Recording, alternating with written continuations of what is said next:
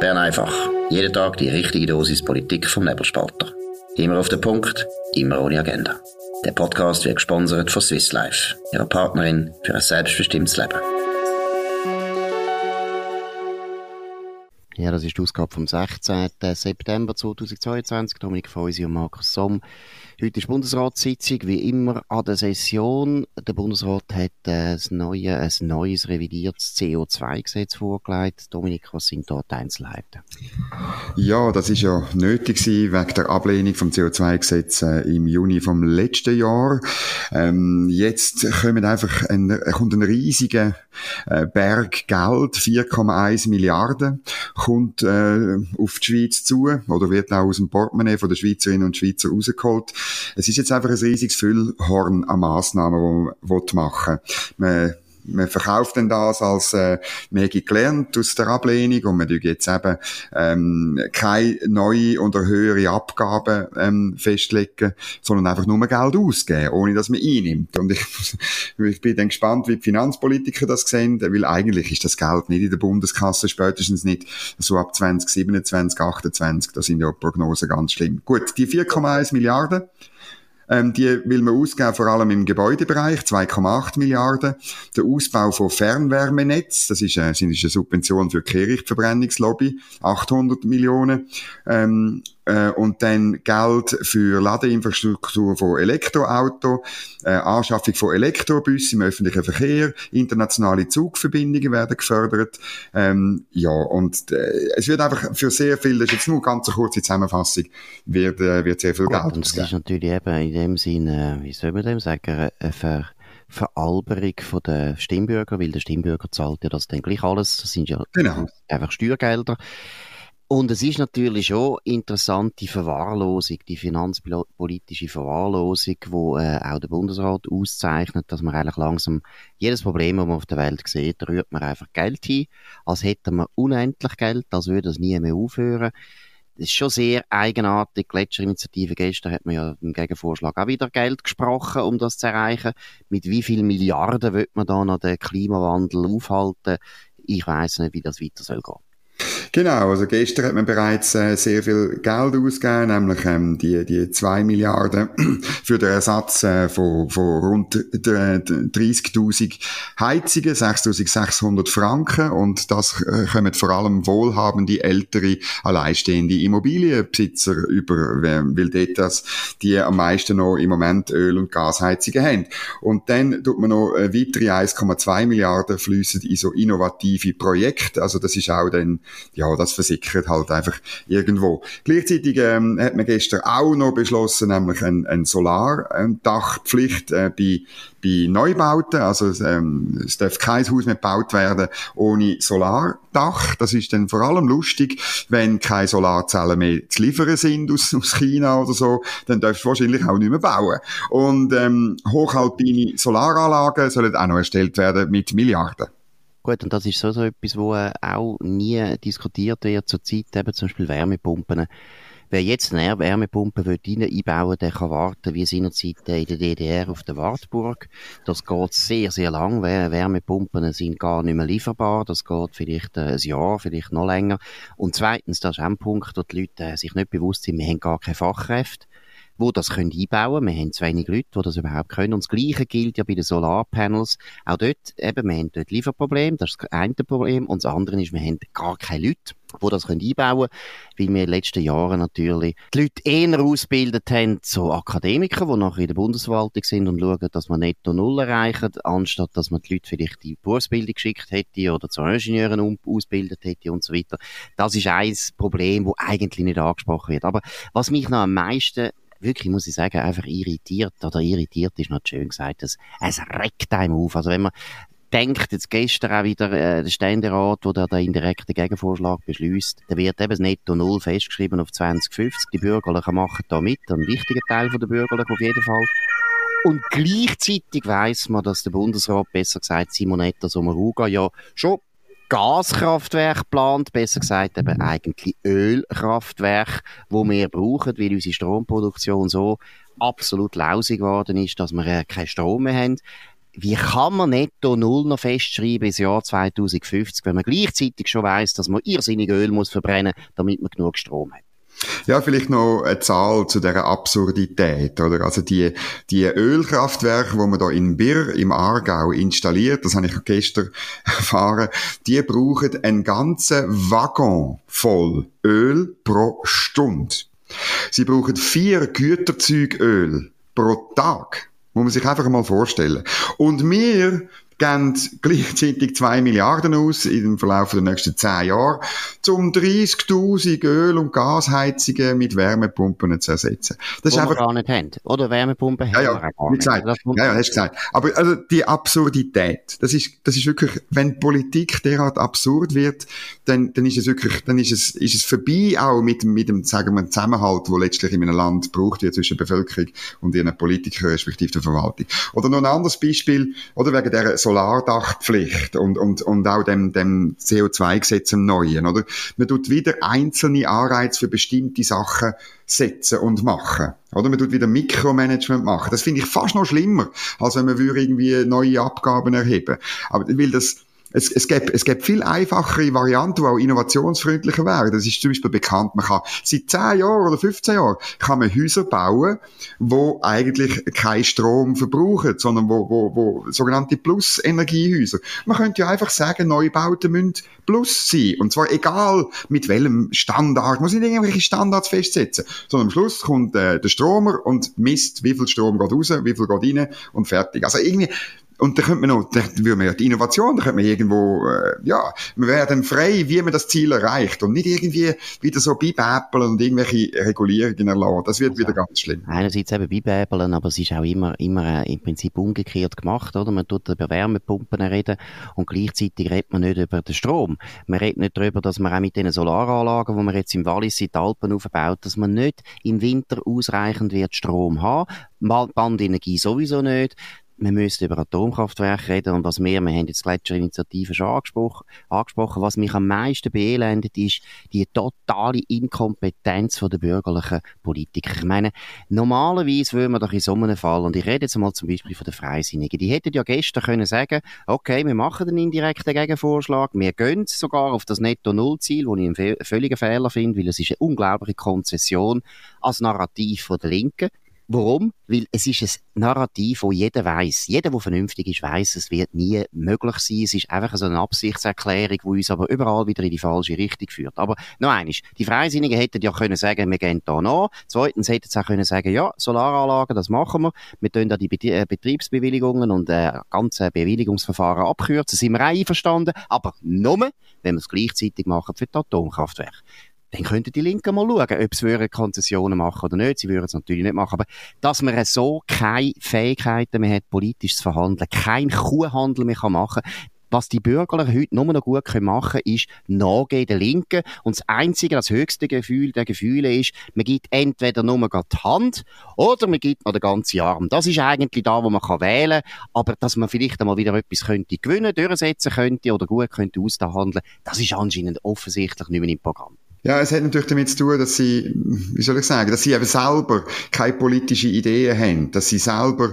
äh, bis jetzt auch nichts anderes entwickelt haben. Sie haben, sie haben keine eigene CO2-Politik, sie haben keine eigene Energiepolitik, oder? Es, es artet halt in Arbeit aus, habe ich manchmal das Gefühl. Das ist wahrscheinlich das Problem. Ja, es fehlt aber vielleicht auch einfach an der Intelligenz. Also ich muss schon sagen, lang... Ja, jetzt bitte. Also, komm. Nein, ich muss sagen, die Kompetenz der bürgerlichen Politiker hat also schon unglaublich gelitten in den letzten Jahren. Man hat das Gefühl, es sind noch drei, vier Leute, die können lesen und der Rest äh, weiß ich nicht, was die machen. Nein, es ist ein unerhörtes Ärgernis, wie die sich die ganze Zeit von der Linken über den Tisch ziehen lassen und nachher brüllen sie wieder, dass die Welt nicht mehr so ist, wie sie sie selber mal kennengelernt haben, so sie in den 70er Jahren aufgewachsen sind.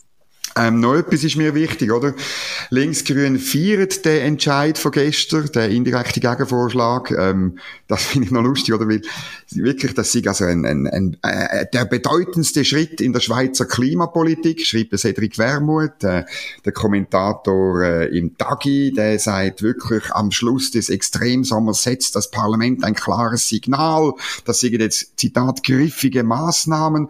Da bin ich muss einfach sagen, 30.000 High Öl und Gasheizungen ersetzen, plus ein bisschen Innovation ähm, noch, mit, noch fördern mit 1,2 Milliarden. Entschuldigung, das hat aufs Klima ähm, einfach keinen Einfluss. Es ist wirklich nur Symbolpolitik mit Geld von anderen Leuten. Es ist kein griffiges keine griffige Maßnahme und es ist kein bedeutender Tag. Bitte äh, aufschreiben, ja, ja. dazu stehe ich auch noch in zehn Jahren. Aber Dominik, das Interessante ist eben schon, dass Sie das als Erfolg sehen und ich finde auch sehr schön, dass du gesagt hast, der Cedric Wermuth und nachher der Kommentator vom Tagesanzeiger ja, zeigt extra. Die, gesunde, die gesunde Distanz, die der Tagesanzeiger zum SP-Wahlprogramm hat.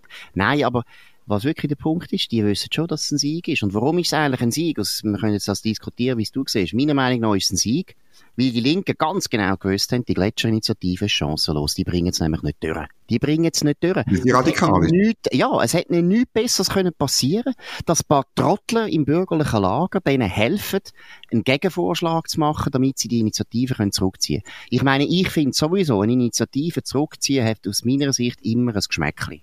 Ich meine, wenn du 100.000 Leute mobilisierst, die dir die Unterstützung geben, die dir eine Unterschrift geben und so weiter, dann musst du ein Anliegen haben, das ernst ist. Und dann kannst nicht einfach so ein bisschen spielen und sagen, ja, ja, wenn es ins Parlament das Richtige macht, dann machen wir das zurück. Ich weiß, dass es politisch erlaubt ist, aber es hat meiner Meinung nach ein Geschmäckchen und es lässt sich auch immer wieder die Bundesverwaltung natürlich einspannen und nachher das bürgerliche Lager, das bürgerliche Trottellager, tut natürlich nachher noch denen helfen, dass sie die extremen Initiativen, sagen wir, zu zwei Drittel durchbringen. Und wie gesagt, dass sie das feiern, finde ich völlig richtig. Ich würde es auch feiern. Das ist ein riesen Erfolg. Es ist ein bisschen gleich wie bei den Kampfflugzeugen. Ich meine, wenn der Krieg nicht gekommen wäre, musst du schauen, hätten sie es nämlich auch geschafft. Hätten sie es wahrscheinlich geschafft, dass wir so dumm gewesen wären und dann nochmal einiges abgestimmt hätten und dann hätte es vielleicht nicht gerade ein Nein gegeben, aber irgendetwas. Also, es ist ganz klar, die Linken müssen Angst haben vor dem Volk. Und das Lustige ist, dass sie immer Initiativen, Initiativen machen, im Wissen, dass sie eigentlich keine Chance haben, aber sie wissen, dass die bürgerlichen Trottelparteien sagen, ja, komm, wir machen den Gegenvorschlag. Ja, ja, weil sie natürlich, weil die Bürgerlichen auch nicht kampfesbereit sind. Sie sind oder, oder nicht, nicht satisfaktionsfähig, ja, wie man so schön sagt. Und sie schätzen in der Bevölkerung. Die Gletscherinitiative, ja, die muss keine Angst machen. Die muss dir keine Angst machen, die kannst du nicht durchbringen. Naja, weil sie radikal ist, aber sie hat ja eigentlich ein Verbot von, von ähm, ähm Benzin und Öl auf 2050 gefordert. Das ist derart radikal und das hat man im linksgrünen Lager eigentlich gewusst. Aber noch, noch etwas, warum es ein grosser Erfolg ist, da bin ich bei dir, aber der grösste Erfolg ist, dass sie die Ziel verankert haben, jetzt im Gesetz. Und die Massnahmen, dass die die Ziele nicht erreichen, ist gar nicht so schlimm, weil sie können jedes Jahr kommen und sagen, schau jetzt, wir müssen mehr Massnahmen beschließen, sonst erreichen wir die Ziele nicht, wo ihr ja auch dafür gewesen sind. Und das wird passieren. Absolut. Und das was, ist ja, was auch noch wichtig ist, oder? Sie haben jetzt indirekt im Prinzip im Volk, also wenn es ein Referendum gibt, das wäre gut, aber das Referendum wird äh, schwer sein zum Gewinnen, und zwar einfach, weil die SVP das wieder allein muss machen und die Wirtschaftsverbände auch wieder nicht helfen. Und wenn das Referendum verloren geht, dann heißt das im Prinzip eben genau wie du sagst, das Volk tut jetzt netto null festschreiben. Und das ist vorher nicht der Fall gewesen. Vorher hat nur einfach die Regierung genau. Abkommen akzeptiert, aber man hätte dann immer können sagen, hört mal, da ist kein Volksentscheid dahinter. Und das ist jetzt immer noch so. Es ist kein Volksentscheid und man macht nachher auch wieder einen Volksentscheid, wo eigentlich sehr indirekt das Ziel festschreibt, so dass nämlich die Bevölkerung nicht einmal merkt richtig, wenn sie es abstimmen. Das ist nämlich genau, meiner Meinung nach, eine Strategie von der Linken. Das ist natürlich so, das sieht man auch, eben, das ist der, der, der, der größere Teil, meiner Ansicht nach, vom Sieg. Das sind die, oder der, der Cedric Wermuth feiert da eben die 3,2 Milliarden, wovon eben 2 Milliarden an den Heizungsersatz äh, gehen.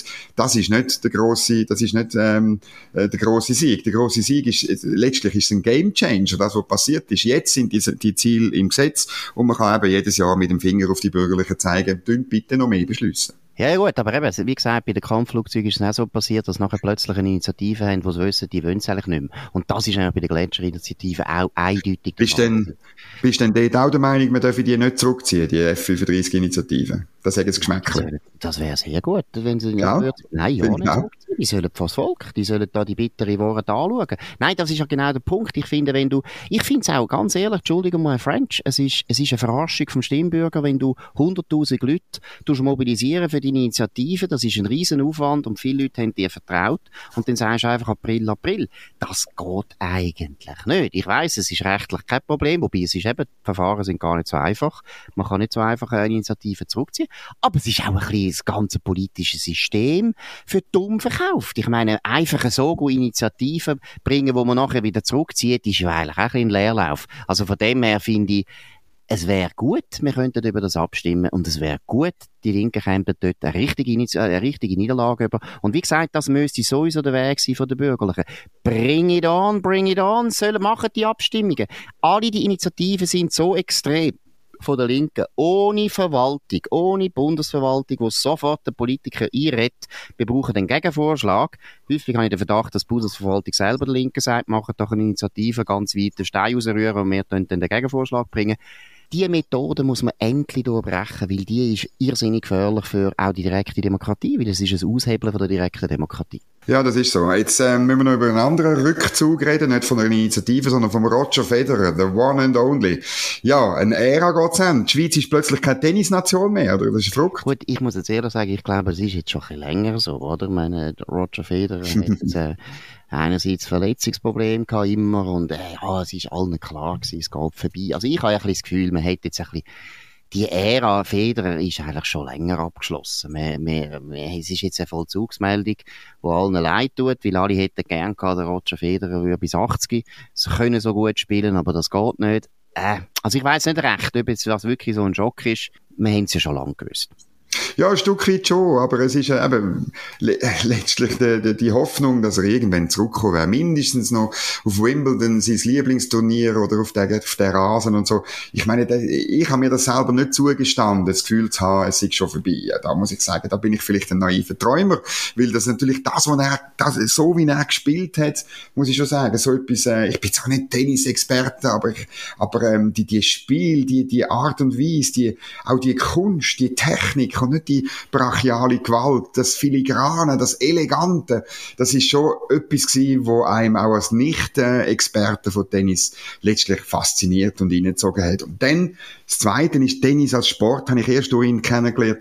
Ähm, das hat etwas von einem Gladiatorenkampf. Das ist wahnsinnig. Ich bin einig auf Frankreich go, go, go Tennis schauen, das, das, ähm, äh, das äh, Turnier und das ist schon wahnsinnig, wie, wie die, wie die zwei äh, Kontrahenten, wie die du, sich duellieren. Das hat etwas wahnsinnig Episches. Absolut, nein, es ist ein, es ist ein fantastischer Sport, aber es ist eigentlich ein adliger Sport und von dem her genau drum, ja. eigentlich hätte er gar nicht passt zu der Schweiz. Also ich glaube, du hast vorher richtig gesagt, das ist ja wirklich das Wahnsinnige gewesen am Roger Federer, eine unglaubliche Eleganz und irgendwo ist das eigentlich gar nicht so wahnsinnig schweizerisch. Also wenn du nachher so ein Schwingfest anschaust, wo da so stämmige, äh, untersetzte Männer einfach gegeneinander, wie Muni, gegeneinander vorgehen, das ist eigentlich viel, viel schweizerischer, oder? Das ist ein bisschen die Holzhacker-Methode vom Sport. Das liegt uns eigentlich mehr, glaube ich jetzt. Ehrlich gesagt, ja, ja. jeder ist vielleicht schon mehr ein Südafrikaner gewesen als ein Schweizer in dieser Hinsicht.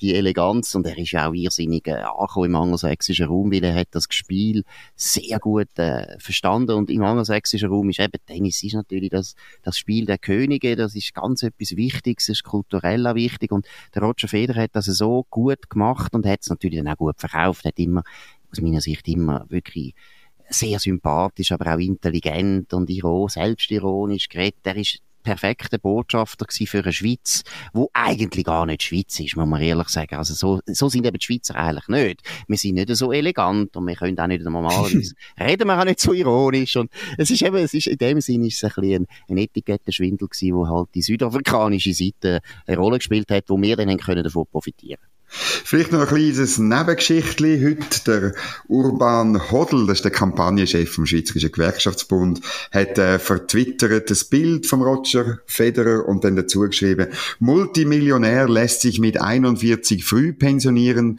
darum zweimal Nein zum AHV-Abbau. Ist doch großartig. Man kann sogar das in Abstimmungskampf hineinwerfen. Wie verzweifelt ist der Urban Hodl mir wirklich, äh, wenn Sie das hören, Herr Hodl, sind Sie doch bitte nicht so verzweifelt verzweifeln. Tun Sie doch auch einmal ein bisschen innere Ruhe finden und dann wird alles gut.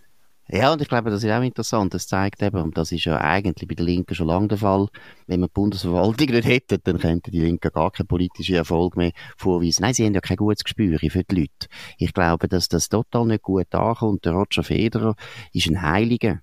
Und ich finde, er ist zu Recht ein Heiliger, weil er ist immer bescheiden. Das ist dann schon schweizerisch, oder? Bescheiden ja, ja. immer sehr freundlich. Er ist immer eigentlich der gute Nachbarsbub bleiben, wo man gerne einlädt zum, zum äh, Geburtstagsfest, weil er, er tut den Kuchen nicht an die Wand schmeißen wie andere Buben, sondern er ist immer sehr höflich, auch mit der Mutter immer sehr höflich. Also, der Roger Federer ist ein absoluter Winner, auch für die Leute. Und wenn der jetzt sich pensionieren das stört niemand. Es stört dann niemand, dass er Millionär ist. Es stört gar niemand, dass er vielleicht nachher auch eine bessere Pension hat als äh, der normale Urban Hodl. Das stört niemand. Also zeigt auch kein Gespür. Das ist wieder so super elitär. Das ist wahrscheinlich in seiner Bubble von Akademikern, alle mit PhD-Titel. Und äh, es redet aber davon, dass sie die Arbeiter vertreten. In dieser Bubble kommt das wahrscheinlich auch gut an. so lustig. Wir Studierten haben das Witzli gemacht. Aber eigentlich in der Bevölkerung sagen die Leute einfach, hey, nicht ganz Bach. Das ist Bern einfach gewesen, oder Wimbledon einfach, oder ich weiß nicht, was sonst noch einfach, aber an dem Tag, am 16. September 2022, Dominik Feusi und Markus Somm. Danke für die Aufmerksamkeit. Ihr könnt uns abonnieren auf nebelspalter.ch, auf Spotify oder Apple Podcast und so weiter. Tönt uns weiterempfehlen, redet von uns, macht Werbung, tönt uns vor allem bewerten mit viel, viel Sternli. Wir wünschen ein sehr schönes, gutes Wochenende und wir hören uns wieder nächsten Montag zur gleichen Zeit auf dem gleichen Kanal. Das war Bern einfach, immer auf den Punkt, immer ohne Agenda. Gesponsert von Swiss Life, ihrer Partnerin für ein selbstbestimmtes Leben.